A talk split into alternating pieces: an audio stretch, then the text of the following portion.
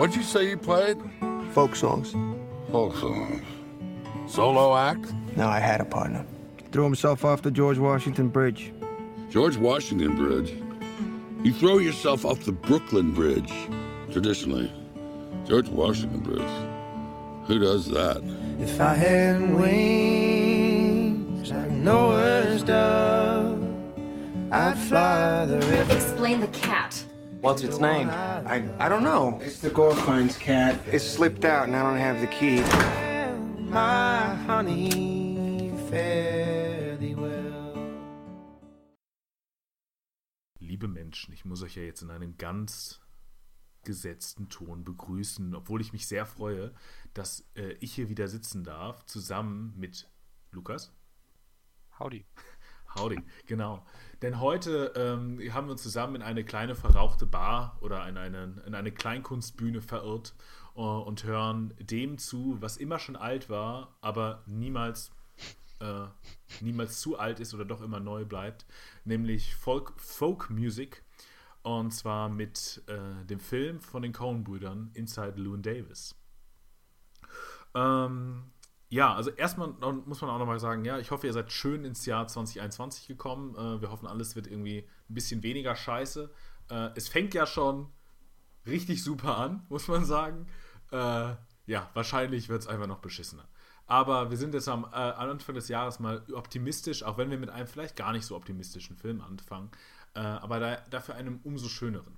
Worum geht es in Inside Llewyn Davis? Es geht um wenige Tage im, äh, Le im Leben des fiktiven äh, Folksängers, der aber an einen realen Folksänger angelehnt ist, Llewyn Davis, wie er durch New York ähm, und Chicago sich bewegt äh, und versucht, irgendwie zu leben, über die Runden zu kommen, Sozialität zu generieren und dann, und da, und dann noch eine Katze zu finden, die nicht gefunden werden kann, die nicht gefangen werden will und die dann doch am Ende irgendwie vielleicht das tut, was ihr Name bereits foreshadowen würde.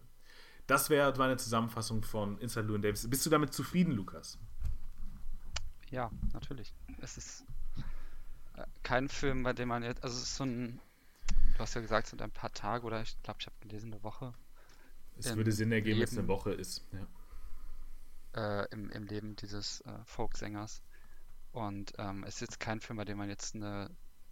Also natürlich gibt es eine Narration, aber es ist jetzt kein Film, der eine klassische Narration erscheint. Also wir haben vielleicht eine Road-Movie-Struktur, könnte man es noch nennen. Äh, also es gibt ja auch mittendrin ganz klare Road-Movie-Elemente. Aber ähm, allgemein ist es halt eher ein Film, der Station abgeht, der natürlich schon Anfang und Ende hat. Äh, Anfang, Ende hier aber nochmal eine besondere haben nochmal einen besonderen Ton. Das haben wir in Coen-Brüder-Filmen öfters auch mal, aber hier ist vielleicht auch nochmal besonders. Aber da kommen wir dann später auf zu sprechen. Ähm, und ich denke mal, ich leite einfach darüber, wie ich ihn fand. Und mir hat er echt gut gefallen. Also, ich, hat ja uns beiden, kann man ja vielleicht schon mal sagen, das hat man ja auch in seinem Intro schon gehört, gut gefallen. Ähm, mir hat er wirklich gut gefallen. Es ist ein sehr melancholischer, auch schwarzhumoriger, oder ich weiß, ich weiß nicht, ob Schwarzhumor die beste Formulierung dafür ist, es ist ein sehr subtiler, böser Humor ähm, über eben diesen Sänger, der aus seiner Haut nicht raus kann, klingt so ein bisschen so ein bisschen dumm, aber der eigentlich nirgendwo so wirklich eine Heimat findet, der äh, eben immer unterwegs ist, der eigentlich mit dem, was er macht, nicht wirklich klarkommt, aber der eigentlich auch nichts anderes machen kann.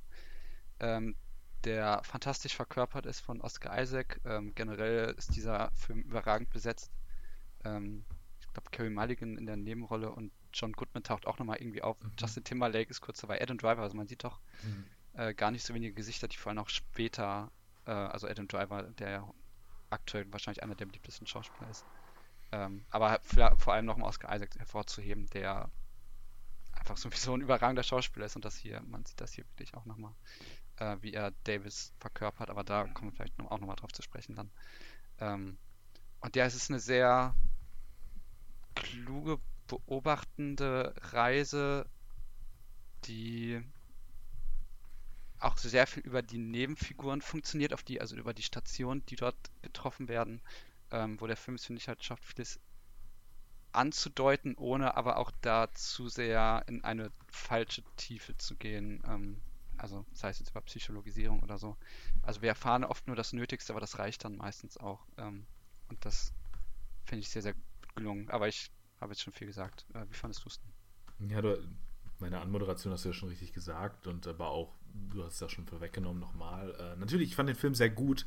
Äh, er hat mir sehr gut gefallen. Ich glaube, wie, ich habe das ein bisschen das Gefühl, wir haben unterschiedliche Filme gesehen, deswegen finde ich es ganz, äh, ganz spannend, weil ich, weil ich finde gar nichts, also ich finde diesen Film gar nicht sonderlich humorig. Also ich, ich habe bei diesem Film, glaube ich, nicht geschmunzelt oder, oder gelacht oder oder irgendwas, also irgendwas, was man mit Humor klassischerweise verbinden würde. So, also, aber ich bin ja gespannt, äh, du wirst uns da gleich halt noch einführen.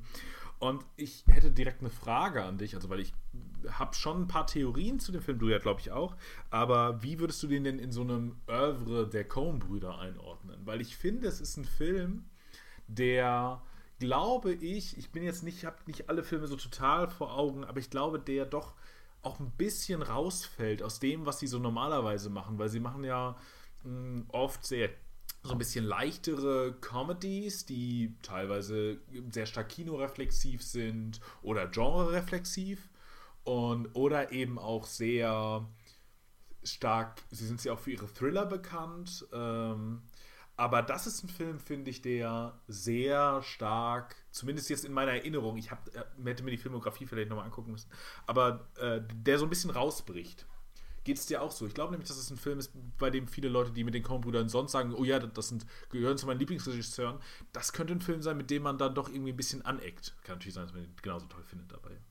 Hast du dazu eine Meinung? Ja, ein wenig. Also ich, ich bin auch nicht der, also mir fehlt, ich habe auch noch relativ viel nicht von den Cones gesehen. Ich habe, also ich habe von den späteren halt mehr gesehen.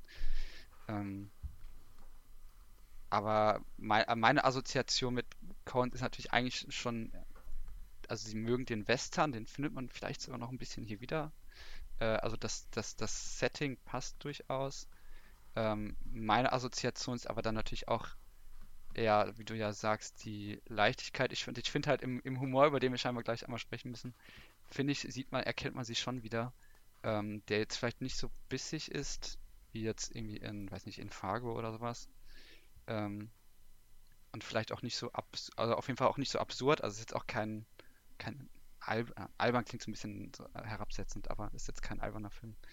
Ähm, aber ich bin jetzt, wie gesagt, nicht so ver vertraut damit, was eigentlich so die Themen sind, die ähm, sie behandeln. Aber ich weiß auch immer, wenn ich jetzt dran denken würde an Coens, dann denke ich irgendwie an, was weiß ich, wahrscheinlich Big Lebowski oder an äh, ja, an Fargo oder an No Country for Old Men. Stimmt, No Country for Old Men. Ja. Weil der vielleicht schon, fast schon auch wieder ein bisschen eher passen würde. Aber ähm, das, also da, dass da so, so ein melancholisches Drama rauskommen würde, wäre jetzt auch nicht meine Erwartung gewesen. Aber da fehlt mir, glaube ich, auch ein bisschen die Insight. Ja. ja, also wie, wie dem auch sei, es war nur so eine Überlegung zu mir, weil ich klar, gleich auch noch was über diesen Film sage, wo, was ich dann im Grunde produktions- und auteur-theoretisch drehen wollen würde. Das ist ja was, was ungewöhnlich ist für mich, aber es sticht in diesem Film meines Erachtens nach so raus. Und ich glaube, es ja. sticht so raus, weil, ähm, weil es eben auch ein ungewöhnlicher Film meines Erachtens nach, zumindest so wie ich das Oeuvre jetzt gerade im, im Kopf habe, äh, wie es eben ist, äh, also wie, wie, sie, wie sich der, der Filmkanon der, äh, der beiden konstruiert. Gut, dann würde ich sagen, ich bin einfach mal so dreist und bestimme das jetzt autoritär, wenn du nicht äh, widersprichst und sagst, wir, wir spoilern im Grunde von Anfang an, weil es wieder ein Film ist. Ich, also, ihr werdet von mir diese These erkennen und sagen, es ist eigentlich ein Film, bei dem es nicht so relevant ist darum, was passiert. Weil was passiert, es ist kein Film, der irgendwie von einem großen Twist lebt, meines Erachtens nach oder so, sondern es lebt von diesen kleinen Beobachtungen, von der Musik, von, von, von dem Schauspiel und all dem, was wir hier nur beschreiben können, aber nicht erfahrbar machen können. Deswegen, selbst wenn ihr den Film nicht kennt, könnt ihr euch meines Erachtens nach das hier anhören, aber natürlich idealerweise. Habt ihr, kennt ihr diesen Film schon und wollt jetzt wissen, was wir denken, oder guckt ihr diesen Film vorher, weil ich kann nicht betonen, wie empfehlenswert ich diesen Film finde. Mit der Fußnote, dass das ein Film ist, den ich jetzt gerade in dieser Zeit als ich würde sagen, das ist eine, erste eine meiner ersten Thesen zu sagen, das ist der ideale Film für die jetzige Zeit und damit, wenn es einem vielleicht nicht so gut geht gerade ähm, in dieser Zeit, weil wir sehr viele Menschen erleben, zumindest in meinem privaten Umkreis kann ich das sagen, die äh, bei denen die Depression wieder voll reinschlägt oder die depressive Tendenzen entwickeln und so weiter und so fort. Ähm, für, wenn, wenn ihr sowas nicht sehen wollt, ist es vielleicht nicht der Film gerade für jetzt. Vielleicht spart ihr es euch äh, dann auf. Weil meines Erachtens nach, und das ist die übergreifende These, die ich zu diesem Film formulieren kann, die, glaube ich, relativ offensichtlich ist, meines Erachtens nach, ich denke, das werden mehrere Leute formuliert haben, das ist jetzt nicht total off the road, ist es ein Film über Depression. Lukas, habe ich dich jetzt völlig vom, vom Stuhl gehauen oder, oder sagst du natürlich, das war von Anfang an klar oder nee, du würdest auch in die Richtung gehen? Äh, nee, das. Also mein, mein erster oder hauptsächlicher Gedanke wäre vielleicht noch schon noch mehr in die Künstlerrichtung gedacht, wie du es ja auch schon ähm, angedeutet hast. Aber das wird, ist natürlich auch hauptsächlich auf der narrativen Ebene verhandelt, deswegen ist es auch klar. Aber dass man da über von der Depression spricht, ist natürlich recht naheliegend und ich finde es auch in der Bildgestaltung. Also ich finde, das ist ein Film, der sehr gut in die Jahreszeit passt. Ich habe, also es spielt ja auch im Winter, aber ich habe selten einen so kalten Film gesehen. Ähm, also die, ich weiß nicht, irgendwann relativ früh zu Beginn des Films sitzt er mit, ähm, ich glaube Jean heißt sie, mhm. im Park auf so einer Bank und ich habe selten so unterkühlte Gesichter irgendwo gesehen. Äh, also ich habe das Gefühl, ich musste selber ein bisschen fast frieren, als ich mir das angeschaut habe. Mhm. Äh, und gleichzeitig ist der Film aber auch extrem überbeleuchtet in einigen Szenen, was da will ich aber auch also ist generell eigentlich relativ eine triste, auch triste, entsättigte Farben. Ähm, und auch, also hat eine durchgängige, durchgängige Kälte. Also zu Lewin Davis, das kann man ja noch eben erwähnen, dass er ähm, ja auch so eine Obdachlosenfigur ja auch ist, die ähm, immer wieder irgendwie bei Freunden und Bekannten unterkommt. Und der dadurch natürlich auch ganz stark damit auseinandersetzen ist, dass er eben in diesem, in dieser kalten Jahreszeit auch irgendwie eine Bleibe sucht.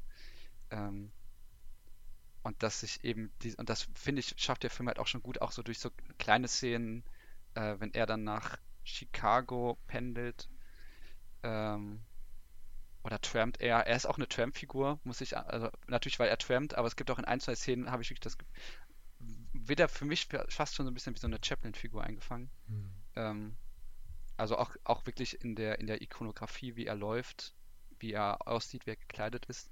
Ähm, ich glaube, da wurden schon extra auch Referenzen gesetzt.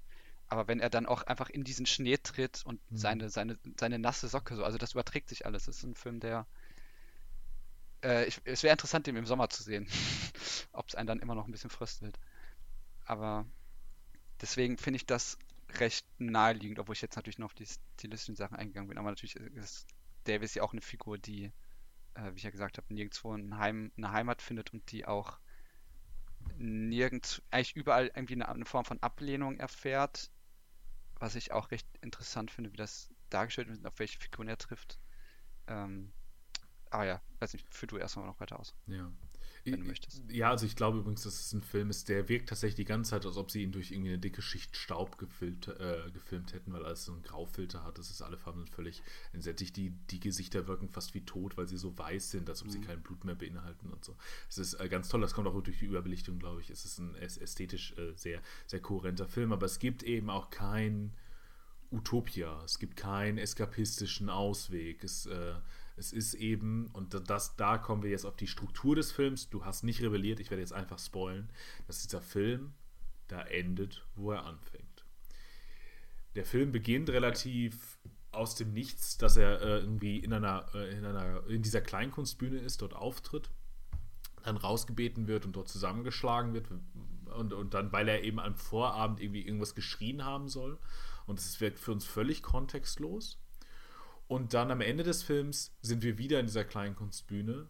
Man muss sagen, davor sind, äh, passieren Dinge, die uns Differenzen aufweisen.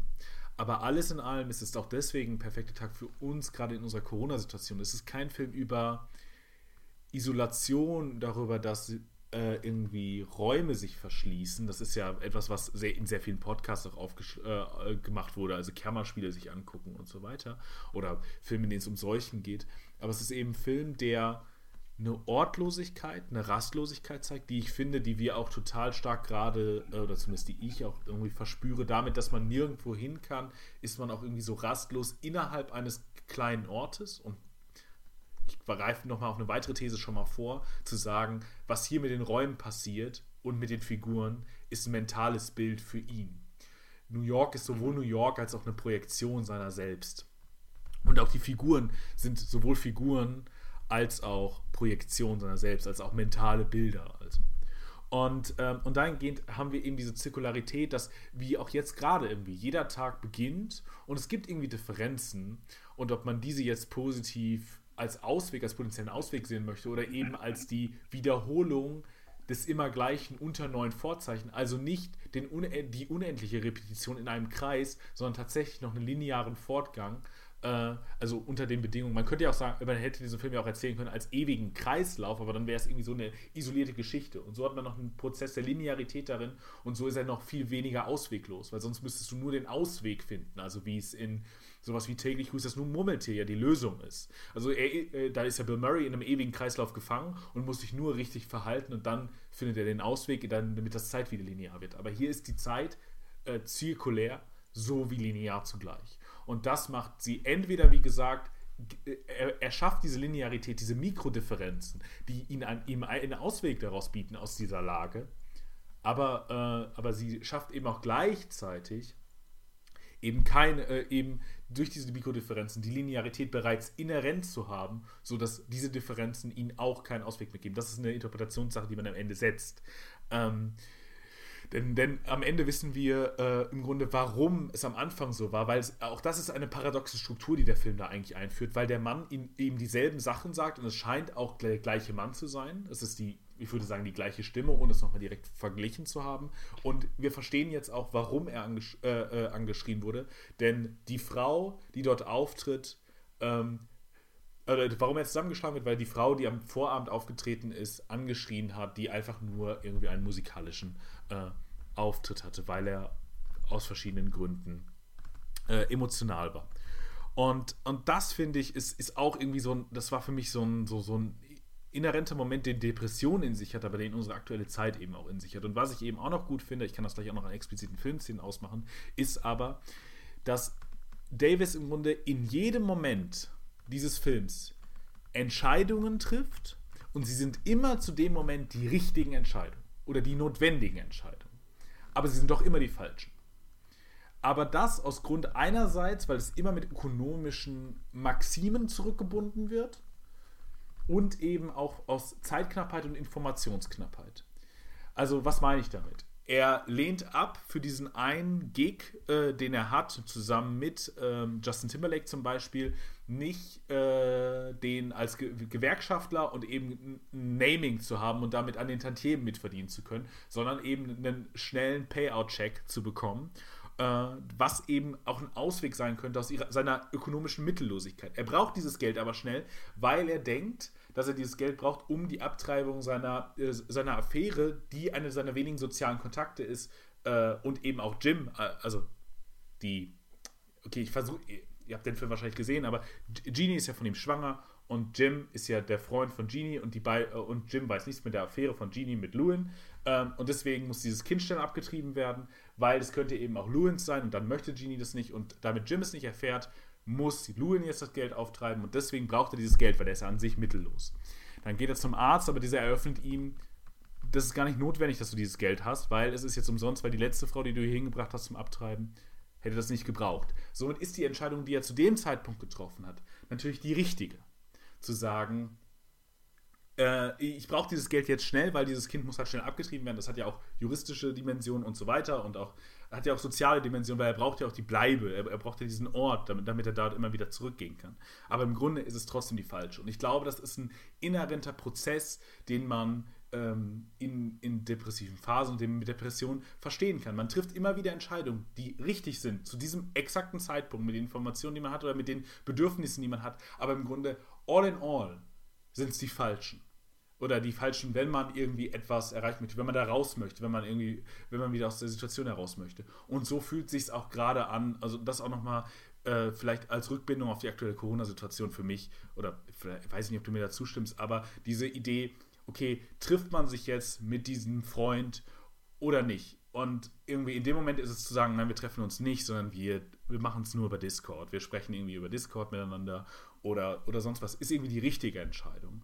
aber eben ist es doch dann auch die falsche, weil wir erstens über längere Zeit wissen, okay, wir hatten beide kein Corona, fuck, wir hätten es machen können. Natürlich spielt man immer mit einem potenziellen Risiko, aber am Ende hat man halt dieses Mehr an Informationen und im Longplay ist es halt auch nicht gut für einen selbst, wenn man diese Sozialität als Mensch irgendwie, irgendwie braucht. Also verstehst du, was ich damit meine? Eben auch, dass es so ein Film ist, der für mich eine Reminiszenz an, oder irgendwie so ein, so ein perfekter Film für jetzt ist. Für diese jetzige Situation. Ähm, ja, das kann ich ganz gut verstehen. Ich hatte von einer Person eine Review gelesen, weil ich mal kurz, das war eine Einsatzreview, die das, glaube ich, die, glaube ich, da in eine sehr ähnliche Richtung ging. Ähm, Inside Llewyn Davis is a movie about all the decisions in your lives that you didn't make. Äh, Ja. Hat jemand geschrieben. Würde ich widersprechen, weil er ja. Entscheidungen trifft. Er trifft ja Entscheidungen. Ich würde ja sagen, nur diese Entscheidungen Ja, sind also die ich- richtigen. Nur halt auch die falschen. Ich, äh, ich, ich glaube, dass das da auch ein bisschen drin stecken soll. Also ich würde, glaube ich, sagen, dass deine Analyse auf jeden Fall tiefgreifender ist als dieser eine Satz. Aber ich glaube, dass in dem Satz auch dieses Bewusstsein werden drin steckt, ähm, Hm. dass es noch, dass es, dass man es doch hätte anders machen sollen. Ähm, Hm. aber es passt natürlich auch gut zu dem, und da könnte man natürlich vielleicht auch noch die Katze ins Boot holen. Ähm, Die Katze müssen wir gleich ins Boot holen. Ich- äh, Für mich ist Ja, die ja, also Depression passt das, ja was alles so zusammenhält. Also das ist für mich das große Thema. Darin gibt es noch kleine Analysen. Ja, aber ja, genau. Sorry.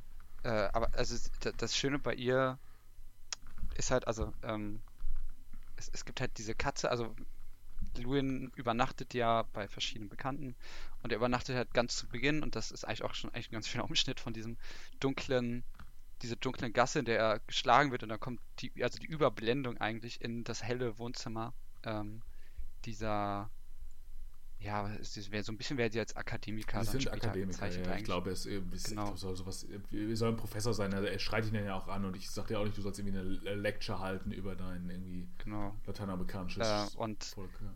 die äh, lassen ihn halt da so immer wieder übernachten und die sind eigentlich auch sehr freundlich zu ihm ähm, und äh, sind irgendwie auch, auch, scheinbar sehr begehrt daran, dass er da ist so, also ge- gefühlt könnte der auch so immer da übernachten, so wie der heißt, wie heißt der Typ drauf teilweise. Auf jeden Fall passt er dann halt auch ein bisschen auf die Katze auf äh, und als er dann aber das Haus dort verlässt, oder die Wohnung ist es ja, ähm, entflieht halt die Katze und dann gibt es halt eigentlich, und Running Gag ist jetzt erstmal das falsche, falsche Begriff, weil ja schon ein bisschen mehr hintersteckt, äh, aber es wird halt immer wieder vorkommen, dass er diese Katze einfängt und dann wieder irgendwo verliert und dann der Katze immer hinterher rennen muss.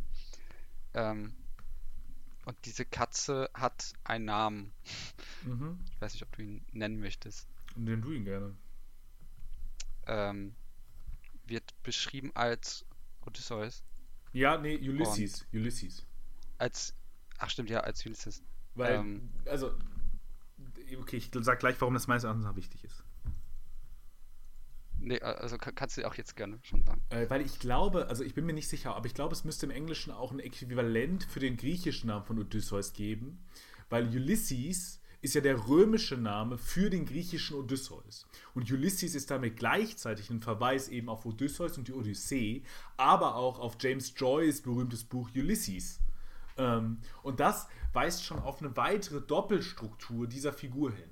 Ähm, weil, weil Ulysses ja auch zum Beispiel sowas wie eine Reflexion über moderne, äh, also jetzt rede ich über ein Buch, was ich nie gelesen habe übrigens, äh, aber also ich glaube, so, so, wenn, ich mich, wenn ich mich recht erinnere zu den Sachen, die ich schon darüber gelesen, über dieses Buch zumindest gelesen habe, ist es eine, auch eine Reflexion über die modernen ähm, Strukturen von wie Großstädte denken verändern und, und über, über die Conditio Humane in, irgendwie in den Großstädten und so weiter. Das ist also, das ist die eine ganz wichtige Dimension. Die andere ist natürlich der Verweis auf, auf eine griechische Mythologie, die in Ulysses von Joyce natürlich immanent ist. Aber hier wird bereits im Namen meines Erachtens nach eine symbolische Doppelfunktion einge, äh, eingeleitet, die für mich in der Katze entscheidend wird. Aber ähm, sag du erstmal, sorry, ich unterbreche immer. Mhm.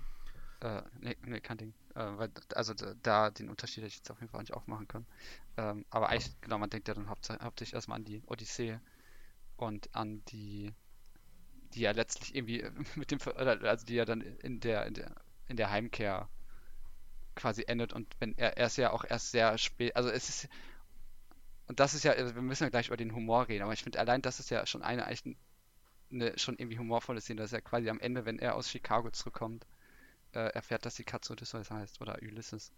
Ähm, das ist, finde ich, schon ei- eine Szene, die vielleicht schon sehr schwarzen bis vielleicht doch schon bitteren Humor beinhaltet. Aber es ist auch gefühlt eine Szene, die ihm auch so ein bisschen selber klar wird, ähm, dass er eigentlich immer dieser Katze hinterherjagt und dann gibt es ja zwischenzeitlich auch noch eine zweite Katze oder also eigentlich er, er jagt dem Kater hinterher und dann gibt es noch eine zweite Katze, ähm, die er aus Versehen, äh, oder nicht aus Versehen, die er, die er mitnimmt und dann sich dann aber halt herausstellt, während eines Streits auch mit den, ähm, mit seinen Akademikerfreunden, äh, dass es halt eine andere Katze ist äh, und er dann wieder rausfliegt. Und man kann halt schon, also es ist natürlich schon recht naheliegend einfach zu sagen, dass halt Ulysses und, also dass die Katze und er, also die, die passen zusammen, so, die, äh, nicht, ich weiß nicht, ob man jetzt sagen kann, dass sie füreinander stehen. Aber das wäre eine meiner Thesen, ja. Aber dass die, ja, also dass die, die, die also ich, ich denke mal schon, also Oscar Isaac, Loon Davis ist halt schon irgendwie die Katze und das spiegelt sich natürlich auch immer wieder in den Entscheidungen alleine schon zu Beginn, wenn halt die Katze äh, aus dem, aus dem Fenster, nicht aus dem Fenster, aus der Tür läuft und er ihr dann quasi hinterher geht, das, da könnte man locker auch gut eine depressive Lesart eigentlich noch ähm, zu ergänzen und dann fällt halt hinter ihm die Tür zu und dann ist es eigentlich wieder eine dieser Entscheidungen, die getroffen wurde. Ähm,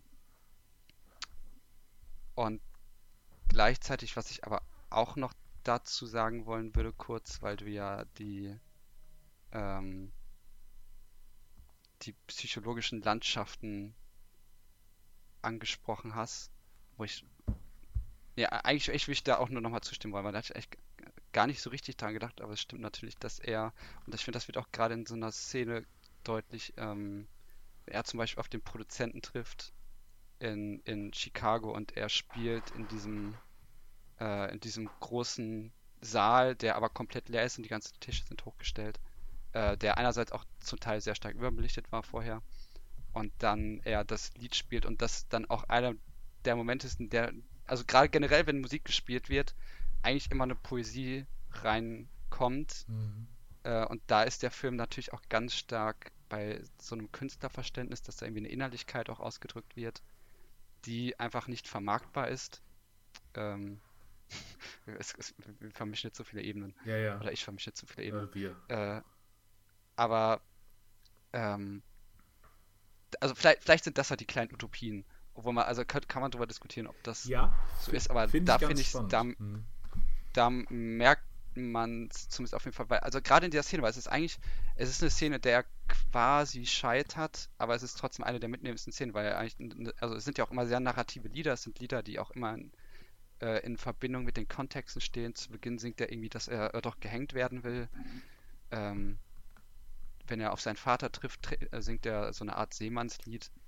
Ähm, und das sind so die Momente, und das ist natürlich vielleicht schon so ein bisschen klischee, der, der Künstler, wenn er dann seine Kunst ausübt. Ähm, aber das finde ich dann eigentlich trotzdem wiederum spannend, dass, dass eigentlich in diesem Moment des Scheiterns eigentlich auch die Schönheit liegt irgendwie.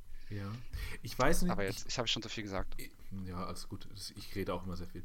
Ähm, ich weiß gar nicht, ob es ein Moment des Scheiterns ist. Das, deswegen komme ich, ich komme noch mal ganz, ich, ich komme noch mal zurück, was ich, was eben Teil meiner Depressionsthese auch ist, weil das finde ich eine sehr kluge Bewegung des Films, zu sagen, Depression ist hier immanent verbunden mit einer Form von Wirtschaftssystem, in dem wir uns bewegen. Denn was sagt der Mann, den Satz wollte ich eigentlich in mein, in, das eh sagen, ich habe die ganze Zeit überlegt, irgendwas wollte ich sagen, als es darum ging, wie ich den Film fand. Der Produzent in Chicago sagt nämlich, I don't see a lot of money here. Und, mhm. und, da, und man möchte ja irgendwie als Rezipierender antworten, aber alles andere. Ich sehe hier alles andere. Ich sehe hier Schönheit, all, all das. Aber das zeigt eben auch, ähm, also die, diese Konnektion mit dem Ökonomischen, die habe ich, glaube ich, gerade schon, die habe ich eben schon angedeutet, die wird hier eben auch nochmal klar, weil dieses, dieser, vielleicht ist das die kleine Utopie, vielleicht sind das die Auswege. Ich glaube, es ist keine Auswege, aber es sind kurze Momente des, der, der Ruhe. Weil die Qualität oder das Gute ist keine Kategorie mehr. Alles ist irgendwie in der ökonomischen Maxime aufgegangen. Weil, dass er, gutes, dass er gute Musik macht, glaube ich, steht für ihn ja auch außer Frage. Er ist nur irgendwie niemand, der sich vermarkten lässt, alleine. So, das sagt er auch, ja, willst du nicht irgendwie in, die, in diese Gruppe und irgendwie du sollst dich mit deinem Partner vertragen.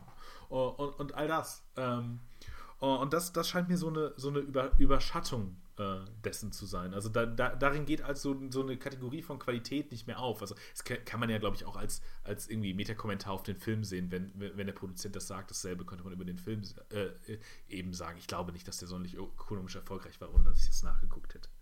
Ähm, und ähm, ja, und jetzt äh, muss ich noch weitere, versuche ich noch weitere Aspekte von dir. Was möchtest du erst, die Katze oder sollen wir nochmal auf die mentalen Bilder eingehen? Ähm,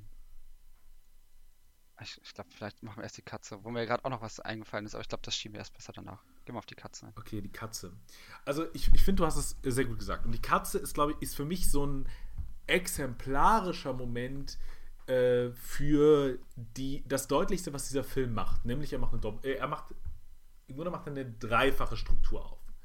Weil einerseits ist die Katze, sie ist erstmal schon mehrere Katzen. Damit verweist diese Katze ja irgendwo schon auf die Vielheit ihrer eigenen Interpretation, aber auch schon auf die, auf den auf, auf, die grundsätzliche Dualität, also diese Katze als Symbol zu lesen, symbolisch, aber diese Katze natürlich auch immer phänomenologisch lesen zu können. Also diese Katze ist erstens eine Katze, beziehungsweise mehrere Katzen. Finde ich schon, ist, ist, ist ganz wichtig. So, weil irgendwie, wir sehen ja auch die Hoden nie. Also wenn sie die dahin hält, sagt, hier siehst du nicht, die Katze hat keine Hoden. Und wir, sehen nicht, wir sehen nie, oder, am Ende dann, hier, guck mal, sie hat sogar die Hoden. So, so sehen wir nicht. Da ist immer das Bein vor. Diese Katzen sind für uns identisch. Die sind identisch, sie sind gleich. Äh, und dahingehend verweise ich eben darauf, diese Katze ist eine Katze, aber gleichzeitig mehrere Katzen. Und deswegen bietet diese Katze etwas an, ähm, uns eben erst zu sagen, sie ist phänomenologisch lesbar, sie ist also als Katze lesbar, aber auch als symbolisch und darin sogar nochmal in meinen Augen doppelt lesbar. Denn einerseits ist diese Katze Lewin Davis, das sagt der Film uns sogar eins zu eins am Anfang, wenn er nämlich das erste Mal in diesem Office anruft und sagt, ja, hier ist Lewin Davis, ich habe übrigens die Katze, sagen ja. Sie ihm das. Und dann sagt, wiederholt die Frau ja und sagt, ah, nee, okay, ich, ich, äh, ich sage ihm, Lewin Davis ist die Katze. Und er sagt, nein, ich habe die Katze. Ähm, und da sagt der Film uns im Grunde schon, diese Katze ist eine symbolische Lesart für Lewin Davis. So, also für, für, für sein Sein. Das kann man natürlich jetzt wunderbar äh, durchagieren in jeder Szene und sich fragen, okay, was bedeutet das? Du hast im Grunde schon darauf hingewiesen, auf diese Ortlosigkeit, auf diese Rastlosigkeit. Irgendwie dann, die Katze ist ja auch, zumindest im Deutschen und aber auch im Amerikanischen, irgendwie synonym mit der Streuner. Er ist ja auch ein Streuner. Du hast ja eben schon auf diese, diese, diese ähm, Tramp-Figur äh, verwiesen. Äh, und einerseits das. Also, ich werde das gleich auch noch an ein, zwei anderen Szenen nochmal die, die Differenz ausmachen, aber ich mache, sage erstmal, was für mich die zweite symbolische Ebene ist. Die zweite symbolische Ebene ist in meinen Augen, Loon Davis, äh, die Katze ist der tote Partner von Loon Davis, beziehungsweise ein Substitut dafür oder ein, eine psychoanalytische Projek oder eine, eine Projektion. Und das sagt uns wiederum äh, nochmal eine andere Figur. Dieser Film bietet uns immer direkt seine Interpretation schon im Film an, nämlich indem ähm, die John Goodman-Figur sagt, äh, ja, bist du irgendwie früher, also weil, weil der fragt ihn ja, bist du ein Solo-Act? Und er sagt, ja, jetzt schon. Und dann sagt er, ah, bist du früher aufgetreten, zusammen mit der Katze? Und irgendwie, sie hat, hat, hat immer bei einem Szene einen Fettschollen hochgebracht. Also da, da sagt uns das im Grunde. Das ist das. Und ähm, jetzt äh, kann man das eben in verschiedenen Dingen lesen. Also zum Beispiel, wenn er die Katze, die ich ja sage, man kann zwar sagen, das sind unterschiedliche Katzen und bei, bei der Katze, die er anfährt, wissen wir ja auch gar nicht, ob das die Katze ist, die er dann auf dem Rückweg nach Chicago, ob das dieselbe ist, die er zuvor irgendwie zurückgelassen hat. Weißt du, was ich meine? Ähm, ob das dieselbe ist. Aber das kann man zum Beispiel sehen, okay, es ist irgendwie ein Status seines Lebens nach diesem Trauma, dass sich sein, ähm, sein, sein äh, sein, sein Partner umgebracht hat und er lässt diese Katze ja auch vorher in diesem Auto zurück und sagt, okay, nee, ich werde jetzt Solo-Act. Also er lässt diese äh, Katze, die sein Partner ist, die auch irgendwie sein, sein Accessoire wird und damit irgendwie zu ihm gehört, lässt er bewusst in diesem Auto erst zurück. Geht dann dahin, um Solo-Act zu werden und fährt dann zurück. Dann fährt er diese Katze an. So, also etwas, was für uns aussieht wie diese Katze. Äh, was ist phänomenologisch dann ist, es mir eigentlich relativ egal. Äh, es macht ja auch dieses Katzengeräusch und schleppt sich dann in die Wälder. Also einerseits dieses traumatische Erlebnis, dass, äh, dass er im Grunde damit ja sicher, äh, einerseits hat er die Katze ja getötet mit diesem Autofahrt. Also wenn er dagegen kracht, wird die wahrscheinlich sterben. Sie schleppt sich jetzt aber noch in, äh, in den Wald und damit hat er einerseits seinen Freund getötet und das ist, äh, das ist die Idee des, des Traumas, die es auslöst für ihn. Er ist, er, er fühlt sich, also die Schuld des Überlebenden, er hat nicht genug getan, um seinen Freund zu retten. Er konnte ihn nicht vor diesem Abyss retten. Aber gleichermaßen ist es eben auch die Katze, die dieses Trauma, also hier eben ein Schlagtrauma, aber er hat ja ein psychisches Trauma erlebt. Ähm, und das hat ihn ja anscheinend in diese Depression gebracht. Zumindest wissen wir nichts anderes davon. Äh, die schleppt sich jetzt in den Wald und überlebt noch irgendwie, aber wir wissen alle, die lebt nicht mehr so richtig und die wird wahrscheinlich nicht mehr so richtig lange überleben. Und das ist halt Llewyn Davis. Der schleppt sich jetzt gerade irgendwie durch die Welt, versucht irgendwie zu überleben, aber so richtig leben tut er nicht mehr. Und ob er das auch noch so lange tun wird, ist halt auch eine sehr große Frage. Denn jeder Ausweg, den er ja auch versucht auch zu wählen, das können wir auch gleich sagen, der misslingt ihm ja. Ich glaube, das, das, wird irgendwie schon klar. Ich glaube, weiß ich nicht, ob du kannst sagen, ob wir das nochmal ausführen sollen, größer oder nicht. Ähm, ich glaube, das ist noch wichtig für deinen Punkt der Utopien. Darauf möchte ich gleich auf jeden Fall noch reden.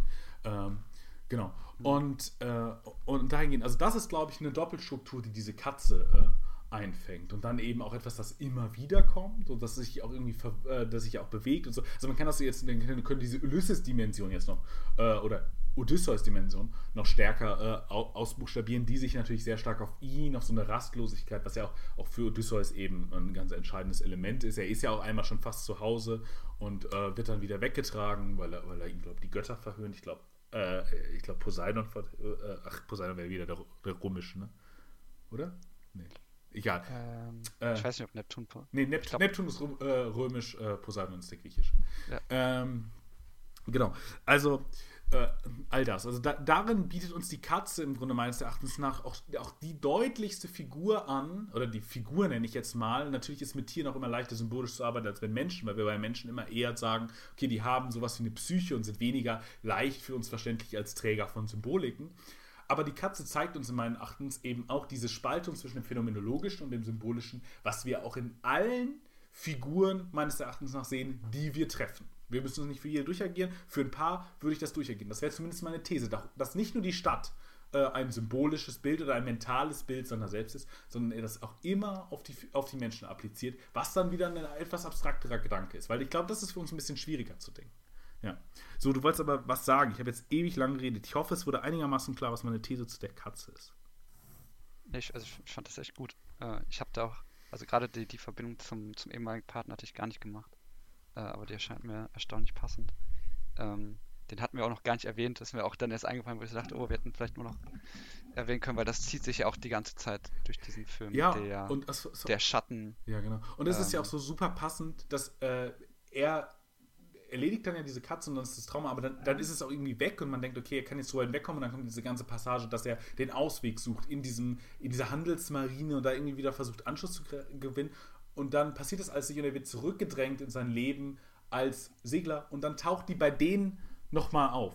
Also dann, dann in dem Moment kommt die Katze wieder, nachdem dieser Ausweg misslungen ist, kommt es wieder eben als im Grunde so als auch, auch der Partner, der mit der Musik ja auch irgendwie immer, der da ja immer schon inskribiert ist und aus, aus der er da irgendwie auch nicht mehr herauskommt und die dann in diesem Leben als Musiker, mit der er dann auch immer wieder konfrontiert wird, weil ihm ja alle im Grunde immer sagen, ja, als du warst du besser und so weiter. Selbst wenn er, er der ist in die Musik inskribiert, der Partner, weil es ja immer eine Leerstelle sein wird und andererseits ist es aber auch immer etwas, was diskursiv aufkommt und dann, wenn er zurückgeht, im Grunde in dieses Trauma, weil ich habe ja das Gefühl, wenn er versucht, diesen Ausweg zu finden, geht es ihm eigentlich besser wenn er diesen Ausweg, das, das wäre das wär eigentlich richtig für ihn. Das, das wäre das im Grunde, wie er aus der Depression rauskommt. So, das ist sein Ausweg. Er kämpft für diesen Ausweg die ganze Zeit. Und dann sind die ökonomischen Mittel wieder nicht da und das drückt ihn halt wieder total rein und dann kommt die Katze wieder und dann, dann, dann sind wir wieder äh, da. Und deswegen finde ich es auch so, so, so, so gut passend. Sorry, das wollte ich jetzt kurz sagen. Ja, es, es ist auch so, so präsent, weil wenn er dann zum Beispiel auf, auf den Produzenten trifft, und das ist ja auch die, die tragische Ebene, dass er, wenn er dorthin geht und ähm, er singt und der Produzent oder äh, also allein im Gesang klar wird, dass er eigentlich kein Solist ist. Und er, ich weiß nicht mehr noch, wie er es sagt, aber er dann ja irgendwie ähm, irgendwie sagt so, ja, man, man hört irgendwie, dass du eigentlich noch eine Stimme bei dir hattest und er dann ja irgendwie sagt, ja, du solltest dich mal irgendwie mit dem versöhnen oder so, mhm. weil er natürlich von dem Tod nicht weiß, aber du quasi merkst, okay, es ist halt, also wenn du quasi, wenn man anhand der Stimme schon erkennen kann, dass ähm, dass man eigentlich, dass man kein Solist ist, also dass jemand bei einem ist, dann merkt man ja auch, okay, diese Loslösung, also die, der, der Versuch der Lösung erfolgt, aber irgendwie kann er vielleicht doch gar nicht richtig erfolgen. Ähm, und es, es hängt halt immer mit ihm mit. Und was ich glaube ich, auch noch erwähnen, oder genau, also zwei kleine Punkte noch dazu. Ähm, zu den Figuren, weil da würde ich auf jeden Fall auch zustimmen, dass, also dass nicht nur die, die mentalen Bilder, ähm, dass es auch in den Figuren durchaus stattfindet, weil der Film eben darauf verzichtet, ähm, zu psychologisieren. Und irgendwie, das, also das, das ist ja das, also da hat er für mich vielleicht auch noch an sowas wie Victoria tatsächlich dann erinnert. Äh, auch wenn das natürlich da schon mal Unterschiede drin sind, aber dieses, ähm, also wir erleben diese ganzen Figuren eigentlich nur in dem Moment, in dem wir sie halt erleben. Aber wir erleben nicht großartig mehr, was davor ist. Und man, gut, man kann sich vielleicht denken, was danach ist, aber vielleicht zum Teil auch nicht. Ähm, und dass diese Filme natürlich dann, dass die Figuren dadurch natürlich einerseits für eine symbolische Lesart äh, greifbar werden und andererseits natürlich auch, wenn man auf der narrativen Ebene bleibt, ebenso als Figuren, die irgendwie im Moment existieren und dadurch aber auch wieder eine ganz eigene Form des Charakters ähm, erleben. Und das halt etwas sehr genuin Filmisches ist. Also in der, Serie, in der Serie würden wir das so wahrscheinlich nicht erleben. Mhm. Ähm, und noch als ein Punkt, weil das genau das Film noch zu den mentalen Bildern ein, das fand ich nämlich auch so schön. Ähm, das passt auch gut dazu, diese Gänge, die wir dann auch sehen. Mhm. Also dieser identische Gang, der eigentlich eigentlich nur, also wir sehen, also in den Wohnungen von der Adam Driver-Figur, L. Cody heißt der, glaube ich, und der Gang zu Jean oder Genie, ähm, das ist eigentlich, ein, ich glaube, der identische Gang ist, nur die Türen sind am Ende leicht anders angeordnet. Und es ist aber ein so enger Gang, also ich, ich habe mich auch gefragt, also wie, wie äh, was weiß ich, was für ein Verfahren die angewendet haben, dass der so eng ist. Ähm, aber einfach schon das Quetschen durch diesen Endgang ist natürlich auch ein mentales Bild mhm. für, äh, für den, den Zustand. Also, wo man sich auch denkt, okay, also in dem Film kommen die beiden ja kaum aneinander vorbei, so eng ist der. Äh, und das ist natürlich auch interessant, dass der halt bei beiden Figuren komplett gleich aussieht. Ja. Äh, und da dann diese Parallele gezogen wird. Ja. Es ist halt super spannend, dass es auch so ein Y ist, ne? Also es ist, es ist so, so, der, so der Gang der Entscheidung im Grunde auch. Gehst du nach rechts mhm. in diese, in dieses Problem, was sich immer wieder stellen wird, weil das ist ja auch klar. Also diese, die Frau hat jetzt vielleicht die Abtreibung, aber auf einmal ist auch ihre Beziehung wieder eine viel harmonischere. Man kann sich sehr gut vorstellen, wie da, also dass, dass Davis auch so eine gewisse Form von Begehren für sie darstellt. Und es gibt auch eine Dissonanz mit der Genie-Figur auf einmal von vorher, weil sie ja vorher hat sie ja wirklich nur, nur Galle gespuckt. Im Grunde sagt er auch irgendwann mal, Genie hat nur Galle gespuckt, äh, wird nur Galle über mich spucken. Oh, und da sind sie auf einmal wieder sehr harmonisch, sehr versöhnt und sehr zueinander hingezogen. Und das wirkt dann mhm. auch so, wenn er dann zu diesem Gang geht, auch nur um Sachen abzustellen, dass er, weil der Film legt uns zwar nahe, dass das auch, also das ist auch wieder so eine Doppelstruktur, die der Film da macht. Adam Driver scheint woanders zu wohnen als die beiden, aber es ist der gleiche Gang. Es ist, ich würde fast sagen, es ist eigentlich derselbe Gang. Es ist nur die Frage, geht er links zu Adam Driver irgendwann und sagt, okay, ich gehe dahin, oder geht er dahin, wo wieder das Begehren ist, wo das die richtige Entscheidung in dem Moment ist, aber die falsche Entscheidung äh, für das. Also geht er dann eben nach rechts und geht zu Genie und hat die Affäre und was ihn wieder in soziale und ökonomische Probleme bringen wird. Ähm, mhm. Denn sie ist ja ganz klar, sie wird ihre Beziehung mit Jim nicht beenden. Also, und und sie, sie verabscheut ihn ja auch. Aber ähm, um auf die mentalen Bilder zu kommen, wenn ich darf, Fragezeichen. Ja, ja. Ähm, genau. Also diese Stadt ist ja auch eine, mit der er nicht in Synchronität lebt. Sie nicht in Einklang, er ist quasi funktioniert nicht im Takt der Stadt. Das ist ja immer, die Stadt rebelliert quasi richtig gegen ihn. Also wenn er dann das Telefon nimmt und anruft und diesen Gig und sagt, ja, du hast einen Gig und dann versucht noch kommuniziert zu kommen, soll ich denn meine Gitarre mitbringen? Ey, soll ich meine Gitarre mitbringen? Und äh, da aber die ganze Zeit die U-Bahn äh, dran vorbeifährt und diese Kommunikation nicht mehr möglich ist. Also die U-Bahn ihn hier äh, hier hindert. Oder er kommt ja auch immer zu spät. Er hetzt ja immer überall hin. Er, er rennt ja. Er, also er ist nicht in, also in, so einem Zeitplan einer Stadt, die auch sehr gut immer in so U-Bahn-Systemen, auf den New York wird es ja sehr oft benutzt, aber die, die sehr auf der Klasse ist. Es ist so ein Takt der Stadt, die irgendwie so immer unterliegend ist. Und in den kommt er überhaupt nicht rein. Wenn wir dieser Kleinkunstbühne aber sind, sehen wir zum Beispiel Jim und Jeannie und Nelson. Die drei sind absolut in Harmonie mit der Stadt und auch mit den Leuten, die da sind, die eben symbolische Vertreter der Stadt sind. Die Menschen, die darin leben, können ja im Grunde Symbole für die Stadt sein. Und die singen ja am Anfang zum Beispiel einmal ganz kurz mit und alle sind ja begeistert. Nur er sitzt da sehr griesgrämig.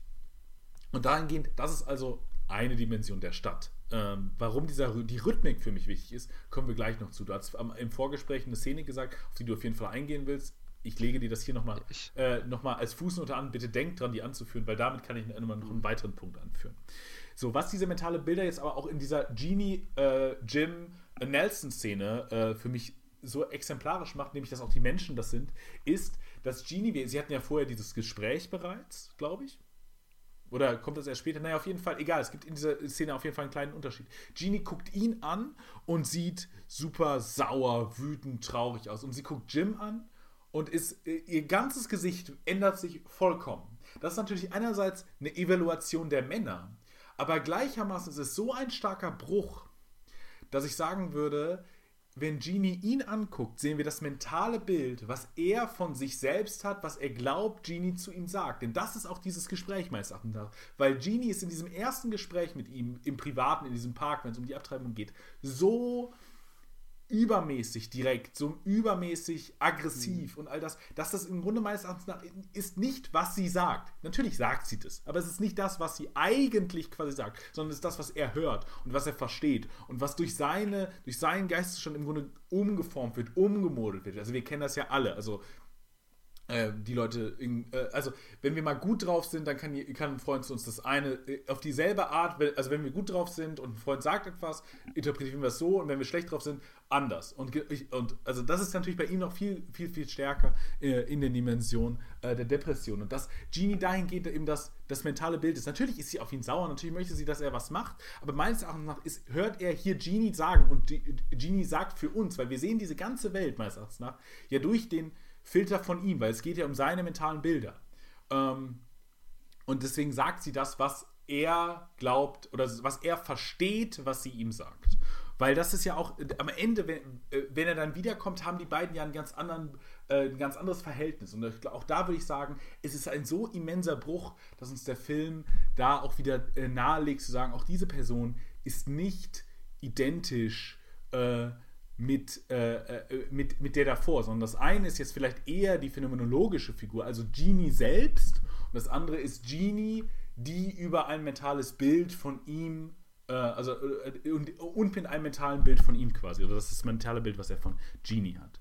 Äh, und genauso äh, bei der Stadt wird uns das ja auch nahegelegt, wenn, wenn der Mann immer wieder in der U-Bahn ist, die ihn anguckt also der ihn anguckt und abwertet, wenn er diese Katze hat. In, in beiden U-Bahnen, wenn er fährt, ist das. Es ist übrigens derselbe Mann, äh, der ihn zusammenschlägt. Auch das scheint mir also sehr klar als, als symbolisch. Ich glaube, dass es der gleiche Mann ist. Zumindest sind sie sehr ähnlich angezogen.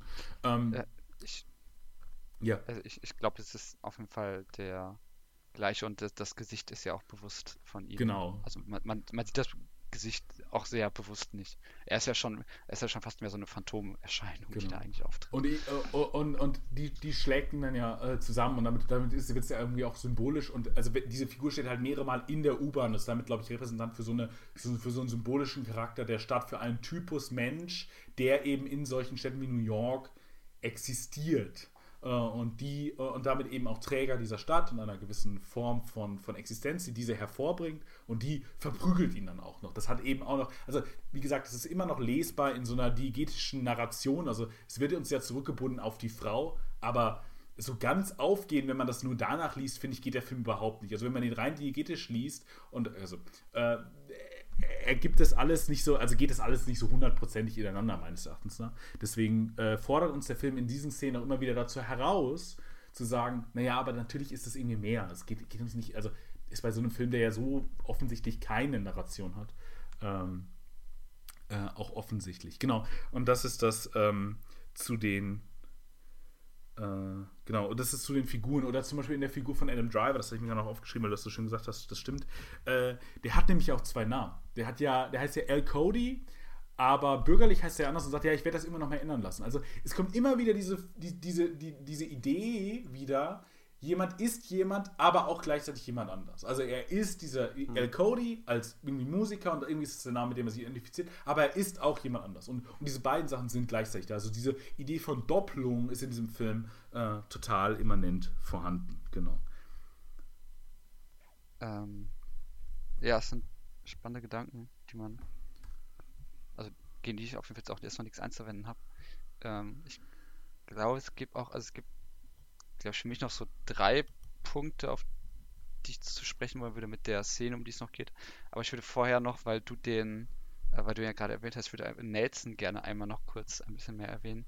Ähm, es gibt eine Figur relativ früh im Film, das ist ein anderer Folksänger, der auch bei ähm, Jim und Ginny übernachtet.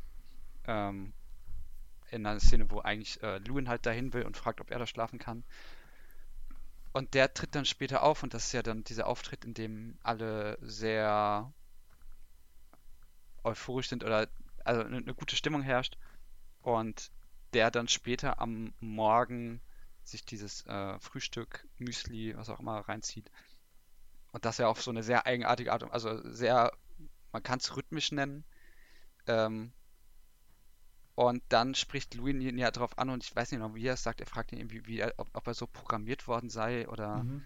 äh, irgendwie in sowas in der Art. Also er, er, er stellt ihn als so eine Art Roboter dar, was natürlich auch so ein bisschen auf seine Sprechweise passt und auch eben auf diese Bewegung allein, die er beim, beim Essen hat und natürlich auch ganz stark darauf kodiert ist, dass er eben beim Militär ist, mhm. ähm, dort auch aufgetreten ist, dort auch eine bestimmte Bekanntheit erlangt hat. Ähm, und das Interessante finde ich da, also einerseits geht es da schon noch um so ein paar kulturelle Konflikte, die auch aufgenommen werden. Irgendwie Elvis wird auch einmal erwähnt, äh, mhm. äh, Private Presley.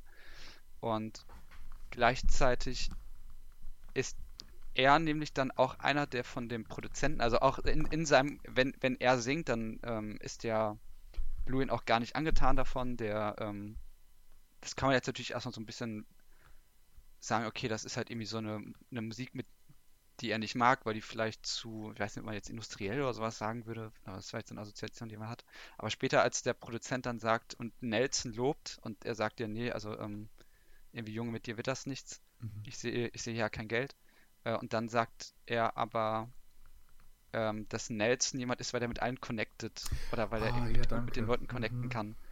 Und da musste ich, das dachte ich halt, okay, also diese Roboter-Zeichnungen, ähm, die da vorher vorge also vorgenommen wird, dass er irgendwie so ein Programm ist oder eine Maschine oder was auch immer man da jetzt für Assoziationen reinlegen kann.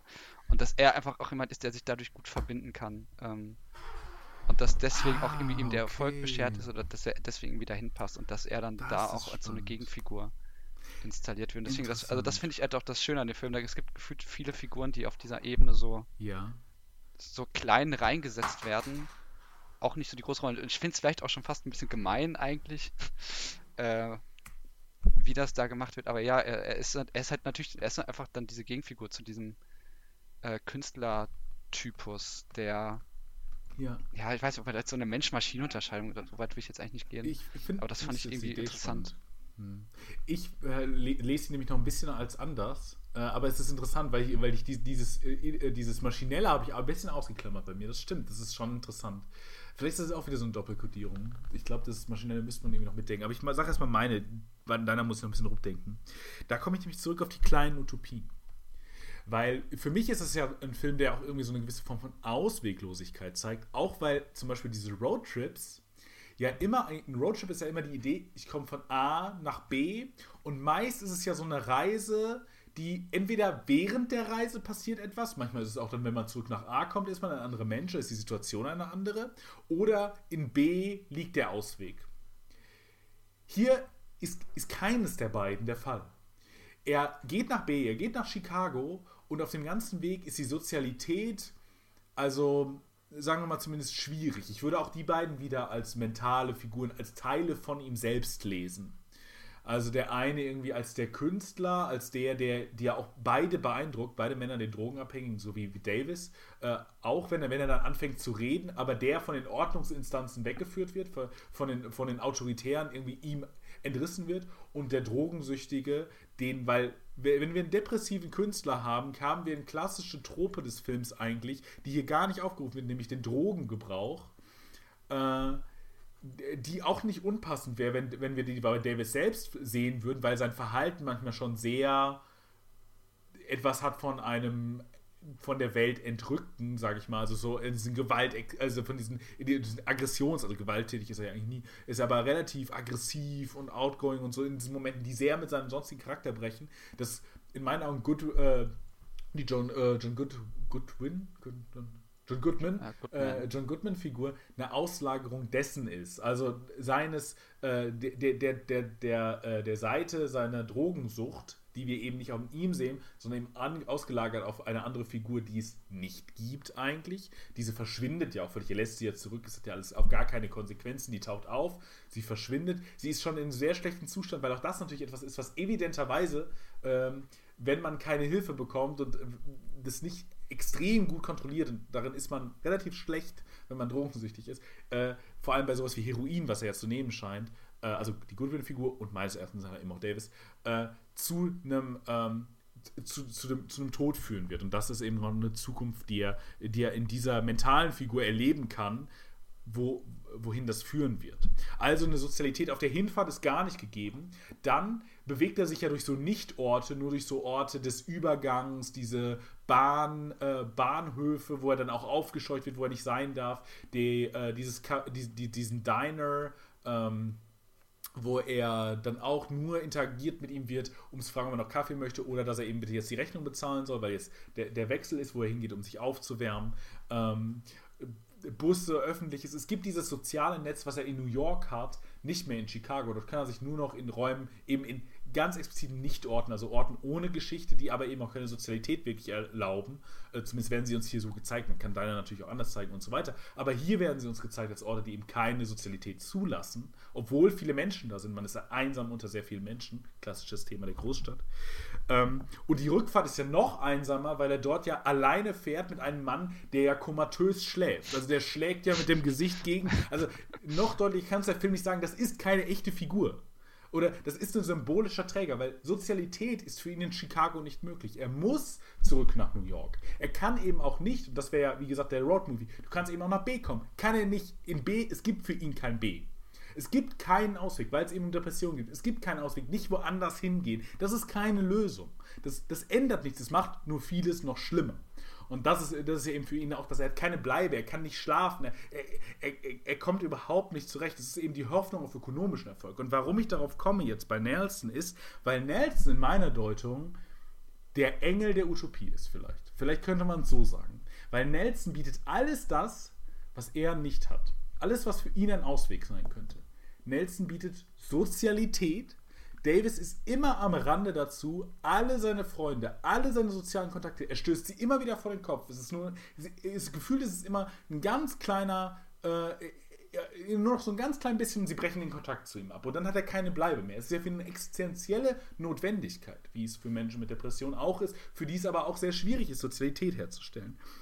Also Nelson ist sehr, äh, ist sehr sozial, was dann eben auch nochmal konnektiv wird mit einer, mit einer Dimension des Ökonomischen was auch irgendwie in gewisser Form klar ist. Also das, das muss ich jetzt, also außer du möchtest, dass ich es ausarbeite, aber ich glaube, die Verbindungslinien zwischen dem, wenn man, wenn es einem ökonomisch gut geht, geht es einem sozial gut und äh, andersrum hilft es eben auch, dass dieses Sprichwort irgendwie Vitamin B schadet nur wem, äh, dem, der keine hat und so weiter und so fort, ist uns, glaube ich, auch irgendwie allen immanent klar. Warum ist er noch ein, äh, ein Engel äh, des Auswegs? Sozialität, Ökonomie, er, er ist da, wo Davis zwischendurch hin will, aber nicht mehr hin kann.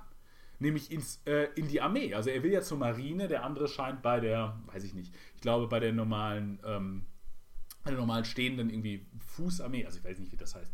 Äh, mir fehlt gerade der Begriff für, für die normalen Soldaten, die eben nicht zu Fuß oder, oder in der Air Force sind. Ähm, Genau, also äh, dort ist er und das gibt ihm etwas. Davis sieht es nur als negativ und das, damit können wir auch im Grunde sein Einsteigen nicht nur als ökonomisches Problem sehen, sondern auch als ideologisches. Dieses hat Nelson eben auch nicht und damit hat er eben auch einen Ausweg, einen Ort, der ihm Struktur gibt. Das ist etwas, was, etwas weiteres, was Davis völlig fehlt. Er hat keine Struktur eigentlich im Leben. Das Einzige, was ihm Struktur gibt, sind diese Gigs, die sich jede Woche scheinbar wiederholen, aber auch nur, wenn Genie irgendwie den, ähm, den, den Mann, der die Bar besitzt, der übrigens auch noch meines Erachtens nach ein, Doppler von Davis ist, darum bittet, äh, ihm einen Gig zu geben. Das ist das Einzige, was wirklich Struktur in sein Leben bringt. Und dann eben noch etwas in der Musik hat er die Utopie dessen, äh, mit dieser Stadt und mit den anderen Menschen zu harmonisieren. Diese erfährt Davis einmal in der Szene, die du ansprechen möchtest. Ich, äh, ich tease das nur schon mal, du kannst gerne noch über andere Dinge reden. Diese erfährt Davis einmal und diese erfährt Davis eigentlich auch immer wieder, manchmal auch mit sich selbst, wenn er Musik macht. Denn das, ist die, das sind die Orte seiner kleinen Utopie. Aber diese bieten ihm keinen Ausweg, sondern sind im Grunde Inseln, die, die eben das bleiben. Die bleiben insulär. Und für, für Nelson, der hat eben Auswege in alle Richtungen. Er hat all das, was, was für Davis problematisch oder eben der Ausweg wäre. Und deswegen ist er in meinen Augen der äh, im Grunde so eine, so eine, so eine Form von, von, von Utopie oder von. Ähm, auch Gegenfigur oder irgendwie als, Skizze eines Auswegs, die er natürlich auch irgendwie ablehnt. Und da, da, da könnte man da vielleicht das Roboterhafte auch nochmal auf einer anderen Ebene einsetzen, auf der trivialeren, als du die jetzt genannt hast, aber äh, auf so einer Ebene von ähm, das, Kün das Künstlerische, also das immanent Menschliche gegen, das, gegen den Roboter. Also, dass, äh, dass Davis natürlich Künstler ist und sich als solcher versteht und äh, etwas Künstliches und damit, dass es noch eine, eine, Narrativisierung ist, die er für sich selbst anbieten kann, um nicht äh, völlig zu versinken. Und dass er deswegen ihn ablehnen muss als im Grunde nicht echten Künstler und damit nicht echten Mensch. Und weil das, das ist ja auch nochmal so eine Sache zwischen dem Künstler sein oder Musiker sein und dem einfach existieren. Äh, hm. und, äh, und deswegen ihn ablehnen muss. So. Ja. Ja, ich, ich überlege gerade, ob man da jetzt noch ein bisschen eingeht. Ähm, genau, die, die, die, die Abgrenzung von einfacher Existenz ähm, und seinem Dasein, in dem ja dann auch diese Ausweg Ausweglosigkeit besteht. Ja, natürlich auch, in, also in dem Moment wird dann halt auch über seinen Vater gesprochen, ähm, dem vielleicht auch mal noch kurz erwähnen können. Ja, also, ähm, das wäre mein, wär mein letzter Punkt gewesen, genau, ja, auf, so, auf sowas. Oder mein vorletzter. Äh, genau, auf, auf den wäre ich auf jeden Fall nämlich auch nochmal gerne zu sprechen gekommen. Also, hätte mich auch interessiert, was du da noch zu sagen hast, ab, abgesehen davon, dass es halt, also vielleicht nur kurz beschreiben, also Hugh Davis heißt ja, und das halt äh, der Vater von Llewyn Davis, die, ähm, wie man sieht, also eigentlich quasi kein Verhältnis mehr haben oder vielleicht auch nie jetzt hatten, das ist die Frage. Äh, und sein Vater, der irgendwie gezeigt wird als scheinbar sehr hoch dekoriertes, also er war wohl scheinbar bei der Handelsmarine eine sehr bekannte Persönlichkeit. Wenn er, ähm, also wenn Davis dann wieder versucht zur, zur Handelsmarine zu kommen, wird er auch immer wieder auf seinen Vater angesprochen, mhm. äh, wo man natürlich auch sagen könnte, okay, die, die Projektion des Vaters steckt dann halt auch irgendwie in ihm drin oder ist es ist irgendwie eigentlich vielleicht auch schon mehr eine Last, ähm, wenn man das jetzt auslegen möchte. Und gleichzeitig ist dieser Vater aber dann natürlich auch, und das ist vielleicht natürlich auch eine sehr klassische Figur, die äh, aus diesem, also der, der, Vater spricht ja auch gar nicht, also der kommt jetzt auch nur drei Minuten oder so vor wahrscheinlich. Also Davis geht halt zu ihm hin und ähm, der Vater spricht nicht mit ihm, er, er starrt ihn nur an und man, er sieht halt sehr alt und verbittert aus. Und ähm, dann singt er ein Lied für seinen Vater, was halt irgendwie nochmal so eine alte Seemannszeit hochgeht. Und ich glaube, der Traum von Heringsschwärm oder so wird darüber gesungen. Mhm. Äh, also nochmal so eine, so eine Seemannssehnsucht wird aufgerufen und dann äh, sieht man schon, dass es ihn ergreift, aber es kommt trotzdem zu keinem Gespräch. Also ähm, nur der Vater äh, äh lässt Inkontinenz freien Lauf, sagen wir mal so. Äh, also auf dieser Ebene gibt es dann noch irgendwie eine Reaktion darauf. Ja. Und das ist, und ja. ich habe das ja eigentlich nur, deswegen wäre ich mal jetzt schauen, was du dazu gesagt hättest, ähm, aber ich habe das natürlich erstmal noch Dedication-Ebene einfach gesehen, oder dass es halt natürlich auch ein weiterer Punkt ist, dieser völligen Ort- und Losgelöstheit, ja. äh, dass der Vater oder dass der Vater, der vielleicht auch irgendwie für das Haus oder für die Familie oder irgendeine Form von Heimat steht, äh, natürlich irgendwie nicht da ist oder die Verbindung da nicht da ist und gleichzeitig auch irgendwie der Eintritt in die Marine unmöglich ist. Ja. Ja. Ja, ich glaube, es ist einerseits das Fehlen von patriarchalen Ordnungssystemen. So, das wäre das wär jetzt aber eher sowas, wenn man das auf ein, das haben wir jetzt gar nicht gemacht, das kann man, glaube ich, auch als Soziogramm einer Generation sehen, wenn man möchte, weil es geht ja, also am Anfang wird uns ja auch explizit eine Jahreszahl gesagt, 1961. Und am Ende treffen wir Bob Dylan, der einer, der wahrscheinlich einer der wichtigsten Musiker aller Zeiten und für eine gewisse Generation der wahrscheinlich wichtigste Musiker ist. Da würde man, glaube ich, große äh, Übereinstimmung bekommen, hat er sogar einen Literaturnobelpreis bekommen. Keine Ahnung, ich kann nicht beurteilen, ob das gerechtfertigt ist. Ich mag Bob Dylans Musik, mehr kann ich dazu nicht sagen. Das ist sowieso was, ähm, worauf ich am Ende nochmal eingehen möchte, weil Ich habe offensichtlich, äh, wie ihr hört, haben wir beide keine Ahnung von Musik. Äh, Ja. Und äh, genau, und dahingehend ist der Vater natürlich irgendwie, also da in so einer Ebene lesbar. Die mache ich jetzt gar nicht mehr auf. Das, äh, das, das kann man, das können, das können andere Leute gerne machen. Das könnt ihr gerne selber machen, wenn ihr wollt. Das könnt, könnt, könnt ihr gerne drin rumüberlegen. Ich weiß nicht mal, ob das völlig kohärent wär, wäre. Ähm, eine andere Dimension ist natürlich die, und jetzt gehe ich zurück auf die kleinen Utopien und jetzt, jetzt spreche ich mal ganz kurz über die Szene, die du ange, äh, angesetzt hast, nämlich die, in der Justin Timberlake, ähm, äh, also Jim, Al Gore, nee, Al, wie heißt er? Äh, Co Cody. El, El Cody, genau, nicht El. Äh, oh, wär auch, das wäre wär schon eine sehr surreale Szene.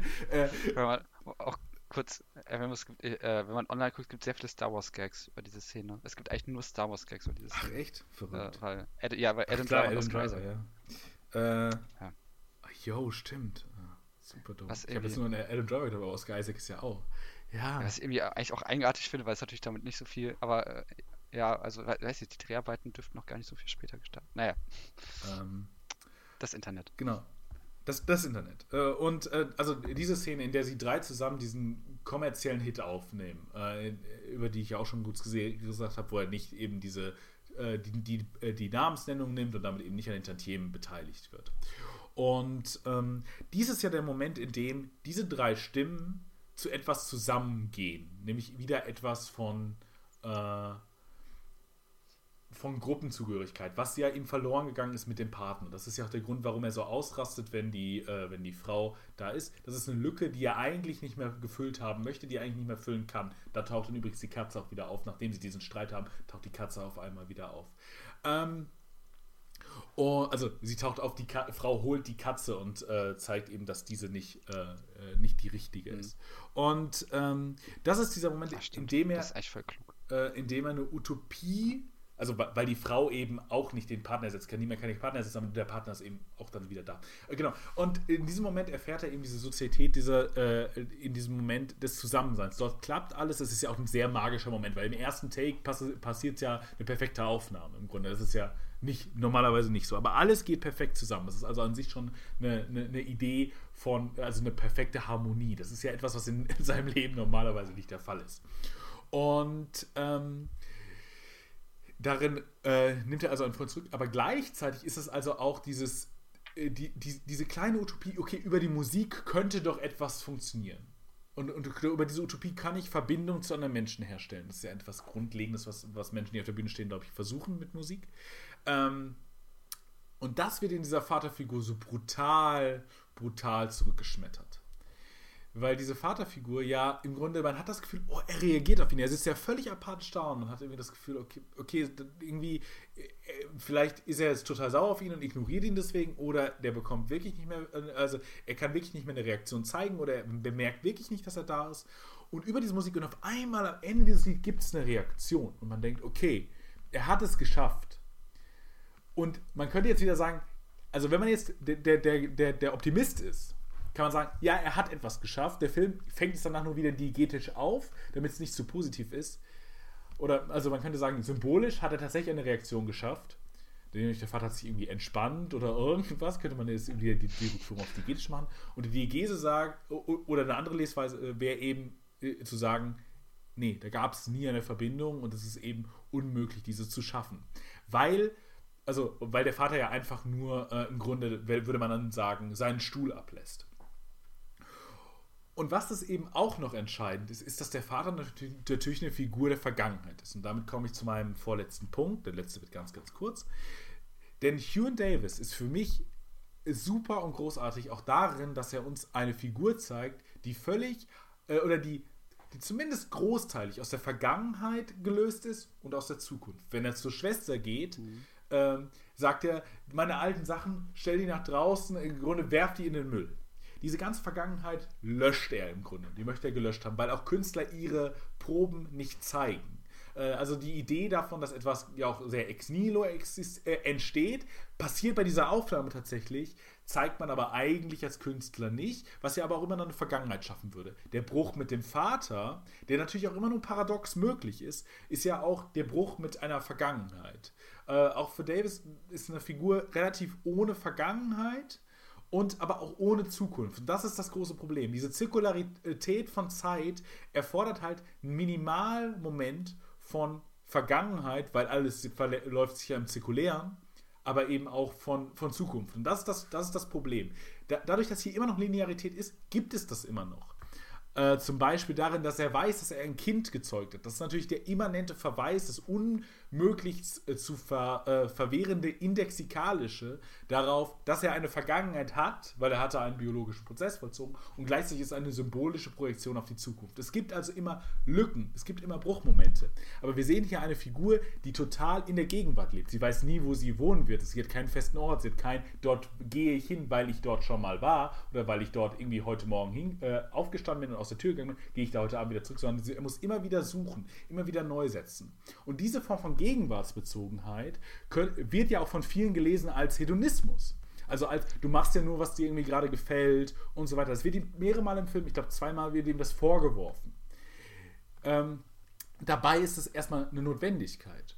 Und ich finde es so bemerkenswert, dass es erstens, glaube ich, eine Zeiterfahrung ist, die durchaus vielleicht in gewisser Form von Depression äh, äh, erfahrbar ist, aber andererseits eben auch, dass es eine Zeiterfahrung ist, diese Gegenwartsbezogenheit, die im amerikanischen Film normalerweise erstmal sehr stark auf Männer artikuliert wird ähm, und aber dann immer als hedonistisch und als positiv gesehen wird als äh, Begründung, warum die jetzt so outgoing sind oder sonst was. Aber dass ein radikaler Gegenwartsbezug eben auch eine Nihilation von Vergangenheit und Zukunft ist und damit eine Unmöglichkeit im Grunde in einer gewissen Form an Existenz zu existieren, wenn man die ganze Zeit so dazu gezwungen ist, so zu existieren, zeigt uns der Film, dass dieses nämlich als hedonistisch gelesene Depression endet.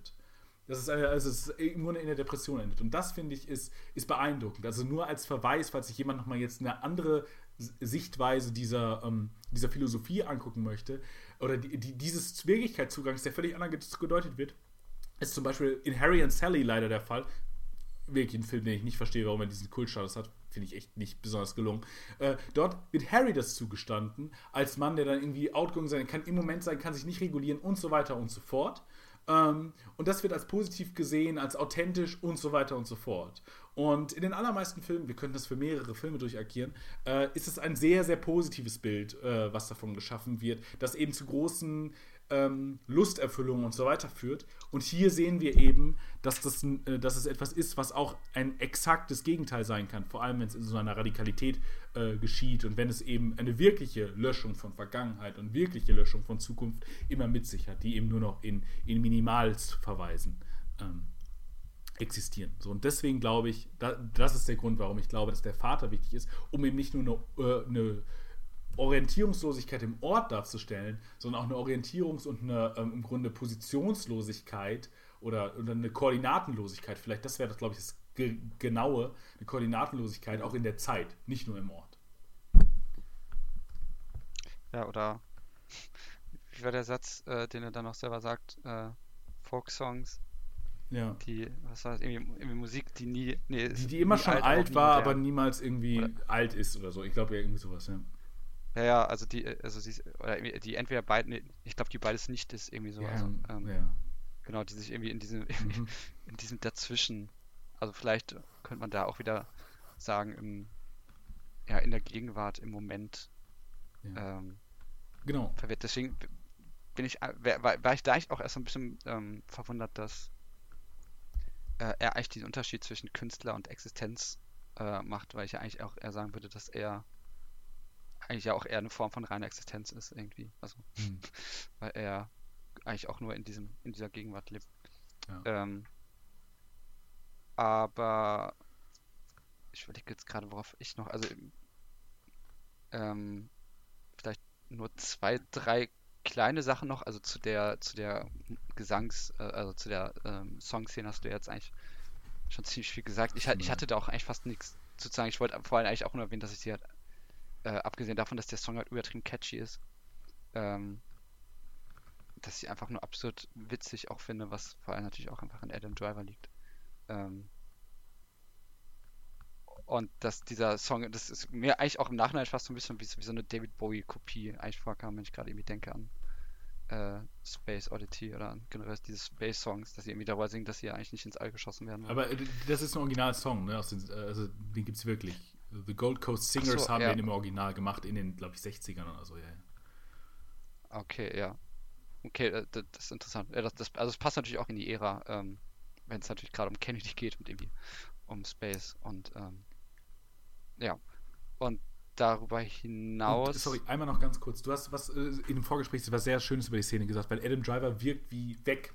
Also, weil er das ja auch immer so sagt, hier dieses Space, äh, Space, und dann, äh, so, oh, Outer. oh, äh, genau, Outer Space. Und er sagt das eben auch so ins Nichts. Und das ist eben auch so ein Moment, weil Musik ist ein präsenthaftes Medium. Warum das so ist, kann ich jetzt nicht mehr ausführen. Wir, äh, we're, running out of time, weil wir so ein bisschen gegen die Clock heute aufnehmen.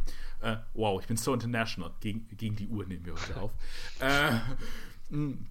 Genau, und äh, weil er so weg ist. Und das sind eben so tranceartige Momente und das, das unterstreicht immer nochmal, dass es auch für die anderen präsenthafte Momente gibt. Die haben aber noch sowas wie, wie Sozialität und all das. Also die haben noch diesen Zugang zu etwas mehr als Gegenwart, aber in dieser Musik kann eben eine Gegenwärtigkeit so wahrgenommen werden, wie sonst, äh, sonst eben nicht. Und deswegen sind das die Momente, in denen er kleine Utopien erlebt. So, und deswegen, deswegen sind das die Insel der Utopien. Das, jetzt kann ich es nochmal trennschärfer machen, danke. Ja, so. Sorry, jetzt bist du wieder dran. Okay. Ähm, ich will eigentlich nur kurz, obwohl das eigentlich so, so eine Diskussionsstil, glaube ich, auch nicht so ins Nichts äh, führen würde, weil ich, wenn wir jetzt über den Humor gesprochen haben, ähm, ich meine, das kann jetzt auch einfach nur sein, dass wir da am Ende sagen, okay, das ist jetzt halt für die eine Person Humor und für die andere vielleicht nicht, weil ich jetzt auch nicht so in Humortheorie bewandert bin, dass ich jetzt das herleiten könnte, warum das so ist, aber in dem, in dem Film fallen dann halt auch so Sätze wie, äh, also es gibt ja, über den hatten wir jetzt auch kaum gesprochen, weil das ja auch nur eine kleine Figur, ähm, der quasi ja schon Produzent von, ähm, von Lewin in New York, der irgendwie Mel heißt, ich habe jetzt den ganzen Namen nicht mehr im Kopf, Mhm. vor Kopf, äh, der ihn ja die ganze Zeit so ein bisschen eigentlich ausnimmt, ähm, oder das wird zumindest so, so angedeutet. Äh, wahrscheinlich hat Lewin da wieder, also hat da irgendeinen schlechten Deal halt gemacht und ist jetzt halt an jemanden geraten. Äh, und irgendwann will er noch mal, kommt er nochmal zu ihm und dann ist Mel nicht, nicht da. Und dann wird eine Beerdigung erwähnt und erst denkt man irgendwie so, okay, der ist verstorben oder so, was vielleicht auch eine gewisse Szene, was vielleicht, vielleicht könnte man das dann natürlich auch wieder auf so eine Symbolebene heben, weil die Figur danach ja auch nicht mehr auftaucht. Also vielleicht ist er nicht nur zur Beerdigung gegangen, sondern vielleicht auch wirklich einfach verschwunden so für ihn. Ähm, und dann fällt aber irgendwie so ein Satz, irgendwie, äh, ja, er ist, ach so, weil dann sagt irgendwie Lewin, er ist so oft auf Beerdigungen. Und dann sagt sie, ja, er mag Menschen. Mhm. Ähm, und das, das also da, ich finde, das, das ist schon die Ebene des Humors, die hier drin steckt, weil eigentlich natürlich erstmal gesagt wird, ja, also der lernt halt so viele Menschen kennen und dann lernt er halt auch so viele, ähm, also dann kommt es halt irgendwie zwangsläufig zur Beerdigung, aber das ist irgendwie äh, auch so ein, ich weiß gar nicht so richtig, wie ich es beschreiben will, das ist vielleicht auch so das, das, das klingt jetzt so hoch dran, irgendwie das Getriebe der Welt oder irgendwie so, dass Luin einfach nicht versteht und irgendwie alle das für sie ist das ja komplett logisch, was sie da sagt und sie ist ja auch eh komplett in ihrem Mhm. in ihrer Routine irgendwie drin.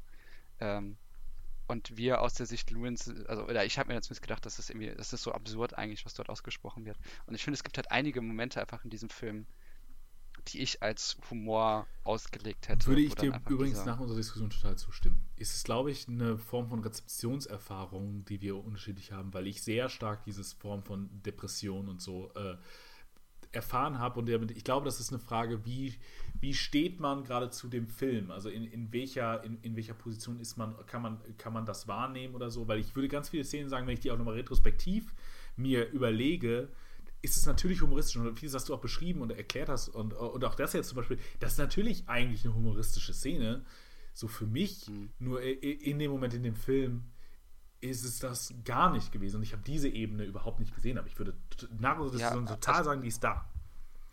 Also ich, ich würde sagen, es ist beides auf jeden Genau. Fall. Also das ist, das ist, es ist definitiv keine Comedy. Es ist ja auch, äh, es ist ja ein Drama mit einer gewissen Poetik, Melancholie. Also da steckt ja einfach ganz viel drin. Ich habe da jetzt auch nicht gesessen und jetzt irgendwie, also ich habe da nicht mal gelacht. Ich habe da jetzt glaube ich auch nicht geschmunzelt oder vielleicht so ein leichtes Schmunzeln. Äh, aber irgendwie war es auch eher so ein, so ein Verwirrtsein.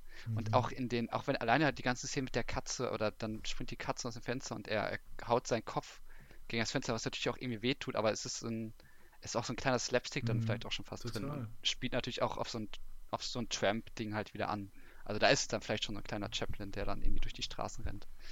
Ähm, aber ich, ich, ich, ich kann das, natürlich auch total verstehen. Also es ist ja, es ist ja A, schon eher ein bitterer Humor und ähm, auch schon eher ein kluger. Also es ist ja auch, also jetzt gerade auch nach unserem Gespräch, ähm, wo du mir auf jeden Fall vieles eröffnet hast, merkt man auf jeden Fall, wie durchdacht dieser Film oder wie viel mehr durchdacht dieser Film auch noch ist. Ähm, es gibt ja auch nur noch eine Sache, die ich kurz erwähnen wo, wo du die eigentlich noch schon angesprochen hast, das ist ja am Ende Bob Dylan und ich glaube, das wolltest du ja wahrscheinlich auch noch dann erwähnen. Meintest du zumindest, glaube ich.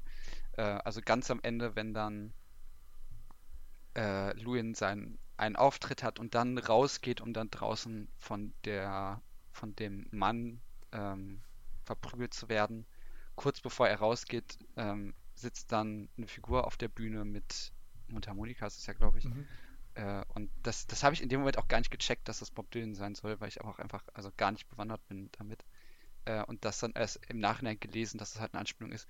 Und damit macht der Film natürlich, und jetzt haben wir diese ganze Künstler eben jetzt noch gar nicht so wirklich beleuchtet, äh, das kann man vielleicht aber auch kurz halten, dass Louis natürlich auch einfach der, der nicht erkannte Künstler ist, ähm, der vielleicht einfach wirklich zur falschen Zeit am falschen Ort war oder also das ist ja diese Ebene, also das ist ja natürlich auch der der der eine von vielen, so Bob Dylan könnte auch eine Louis Davis Figur theoretisch sein äh, und er kommt aber halt auf die Bühne und er wird dann irgendwie, er wird dann ja auch entdeckt werden, also das weiß man ja.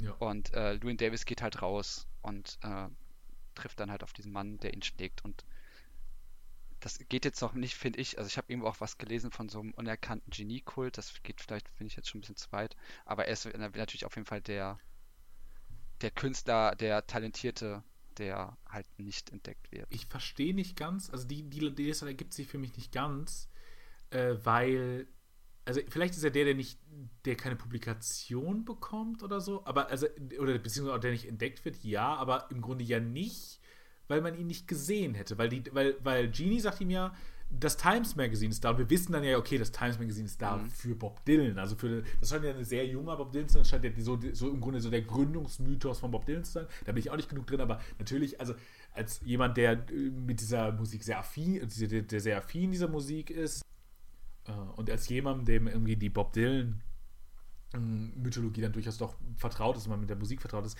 ist einem natürlich auch dieses ikonische Bild klar. Also Bob Dylan am Anfang seiner Karriere mit der Western-Gitarre, mit der Mundharmonika und, äh, und auch diese ganz markante Stimme, die, die erkennt man ja sofort, dieses, äh, äh, was nicht wirklich schöner Gesang ist, sondern sich, also das darf man jetzt keinem Bob Dylan-Fan sagen, aber sich auch manchmal so ein bisschen anhört wie Nörgeln, was ja ganz fantastisch ist.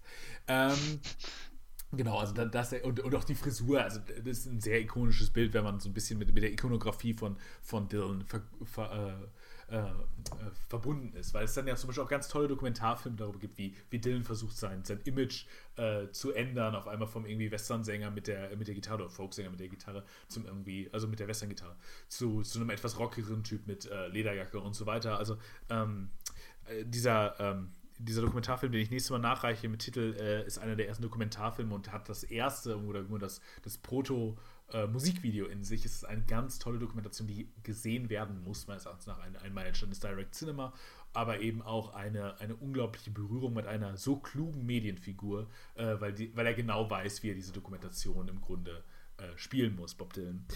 Äh, genau, aber dahingehend äh, erkennt man das. Ähm, äh, also wenn man so ein bisschen, wenn man so ein bisschen drin ist. Das führt mich, wenn du, wenn das dein Punkt war, also bist du fertig? Ich, habe ich dich unterbrochen. Ich, ich, ich, ich würde es vielleicht dann nur umformulieren in vielleicht von nicht entdeckt zu also ja, er, natürlich, er hat das vielleicht so ein missverstandenes Vielleicht, ja, vielleicht missverstanden oder es klingt auch wieder so spontan, irgendwie, nicht, dass die Gesellschaft ihn jetzt nicht verdient, aber irgendwie, also er, er, er passt vielleicht nicht in seine Zeit also die. Also so ein klassischer Geniekult der Kunst eigentlich damit da. Genau, er, er mhm. wird nicht, er wird nicht erkannt werden, aber das liegt nicht unbedingt an ihm, sondern eher an den anderen, die ihn halt nicht erkennen können. Ja. Ähm, ja. Aber ja, das, das wäre alles, was ich hätte. Ähm, genau, also für mich gibt es noch zwei Sachen, die ich kurz abhandeln möchte. Einerseits eine mysteriöse Szene. Äh, nämlich, es gibt diese ein, äh, diese, diesen Moment, wenn er also auf der Rückfahrt ist von Chicago nach New York, ähm, wo er auf dieses Archon-Bild äh, blickt. Das ist, ein, das ist, ein, Schild mit irgendwie einer Ausfahrt und da steht irgendwie Archon. Ähm, und ich habe mich gefragt, und das müssen wir Menschen, die musikalisch äh, bewanderter sind als ich, sagen, hat dieser Ort irgendeine besondere musikalische Bedeutung? Weil das ist eben äh, auch etwas, was ich ja vorhin schon angeteasert habe. Ihr merkt, wir beide haben keine Ahnung von Musik. Wir haben nicht viel über die Musik geredet, wir haben nicht über besondere Beziehungen von Folk, auch von besonderen Zeitlichkeiten von Folk oder so geredet. Es würde mich wirklich interessieren, falls jemand von euch Ahnung davon hat, ob dieser Ort irgendeine Relevanz hat oder ob es nur im Grunde ein weiterer Ort äh, sein könnte. Eine, eine dritte Option, also nicht nur A oder B, sondern seine Überlegung, fahre ich zu C, ändert das etwas? Und, äh, und das löst dann eben dieses. Äh, die, die, den Unfall aus? Oder hat dieser Ort wirklich eine musikalische oder also eine musikhistorische Bedeutung und, und mir erschließt sich das nicht? Also, falls ihr das wisst, schreibt uns gerne, total gerne. Ähm, also, ist ja. Ja. Aber, also hauptsächlich dachte ich einfach, es wäre ja wegen der äh, digetischen Bedeutung. Der ja, aber dieser Film ist so voll mit irgendwie Symboliken also ja, das so. ist natürlich könnte es auch sein, dass es die, die, die Ausfahrt Richtung irgendwas Und genau, ist. also dass es irgendwie vielleicht ein wichtiger Ort ist aus der Musiktheorie oder aus der Musikhistorie, weil da war irgendwie mal ein großes Festival oder irgendwie da wurde der entdeckt oder da, da ist irgendwie dieses große Produktionsstudio oder irgendwas. Ich habe das jetzt äh, nicht nochmal recherchiert. Ich hätte vieles davon äh, vielleicht immer recherchieren sollen, aber ich habe auch noch begrenzt Zeit im Leben, liebe Leute. Ähm, also falls, falls ihr da mal wisst, schreibt uns was. Lukas äh, haut schnell in die Taste und findet mal kurz unsere E-Mail-Adresse raus, die ich schon wieder vergessen habe. Ähm, die müssen wir nämlich gleich noch sagen. Und ja, ich muss, muss auch mal genau, deswegen meine ich ja, äh, hau, hau, schon mal in die Tasten und guck mal, wo, wo du sie vielleicht abgelegt hast. Ähm, und genau, und dann habe ich am Anfang des Podcasts noch etwas gesagt, nämlich man könnte das auch auf die Autoren beziehen, deswegen habe ich über diese, diese Coen-Brüder angefangen, das ist eine wunderschöne Schließung. Man könnte fast denken, ich hätte mir das am Anfang so gedacht, habe ich tatsächlich nicht. Ähm, aber äh, wir kopieren einfach die Struktur des Films nämlich zu sagen, dass dieser Film, es ist total hypothetisch und es ist keine Lesart, die ich jemals in irgendeinem anderen Ort dazu stehen werde, dass ich diese äh, Lesart ge äh, gesagt habe. Äh, nein, so schlimm ist es nicht, aber ich mag ja diese Autorenlesarten nicht. Aber es könnte natürlich die Überlegung sein, dass eines Duos von Regisseuren, nämlich den Coen-Brüdern, wie wäre es eigentlich, wenn wir einander verlieren würden? So, und dann könnte das vielleicht, also das ist jetzt für die Leute, die eher so einer Autorentheorie zugewandt sind oder so, vielleicht nochmal unter der Perspektive lesen. Weil es ist natürlich, es ist ein Künstler, der gut ist in seiner Kunst, aber anscheinend im Doppelpack nur irgendwie gepasst hat und es irgendwie nur funktioniert hat. Das kann man jetzt heute vielleicht auch kritisieren, weil ich glaube, die Cones haben mittlerweile auch Sachen getrennt voneinander gemacht, tatsächlich. Aber ihre Sachen, an die man sich so, glaube ich, erinnert, das sind immer die Coen-Brüder. Das sind niemals nur Ethan oder, äh, wie heißt der andere? Äh, Joel. Joel. Glaube ich. Äh, echt? Joel und Ethan Coen? Ja. Ich meine Joel. Ja, okay, also äh, Ethan oder der andere, so, so, so, wie man sie auch ja, kennt. Also Joel David oder Ethan Jesse. Okay. Genau, also dahingehend könnte man eben das als Reflexion über auch, die, auch, auch so eine gewisse Form von eigenkünstlerische Produktion sehen. Ich weiß nicht, wie weit man damit kommt, aber äh, das sei hier noch äh, der Gesamtheit der, die wir fast erreicht haben. In, äh, wir haben meine äh, Notizen fast erschöpft. Es tut mir sehr leid, Lukas, weil ich ein bisschen deine, deine Lebenszeit überstrapaziert habe, glaube ich, damit. Ähm, äh, genau. Er, erschöpft. Ich würde auch sagen, ähm, du kannst gerne jetzt diesen Podcast abmoderieren, ihn schließen, ähm, weil ein Segment, was wir geguckt haben, fällt heute weg. Wie gesagt, wir sind ein bisschen im Zeitdruck. Ich habe schon Lukas Lebenszeit länger beansprucht, als es erlaubt war eigentlich. Vielen Dank, dass du dir trotzdem mehr Zeit genommen hast. Und ähm, die letzten Worte äh, gehören dir. Ich sage nur wie immer, es war mir ein inneres Kirschenessen. Liebe Menschen, es war wunderschön. Es war das erste innere Lagerfeuer. Äh, des Jahres. Ihr fühlt euch bitte alle an, mein, an meinen kleinen Kamin gesetzt im Herzen. Äh, fühlt euch alle gedrückt, haltet Abstand. Äh, äh, genau, distanziert euch von, äh, voneinander äh, physisch, äh, nicht, so, nicht sozial. ich hoffe, wir haben es bald hintereinander, hinter uns.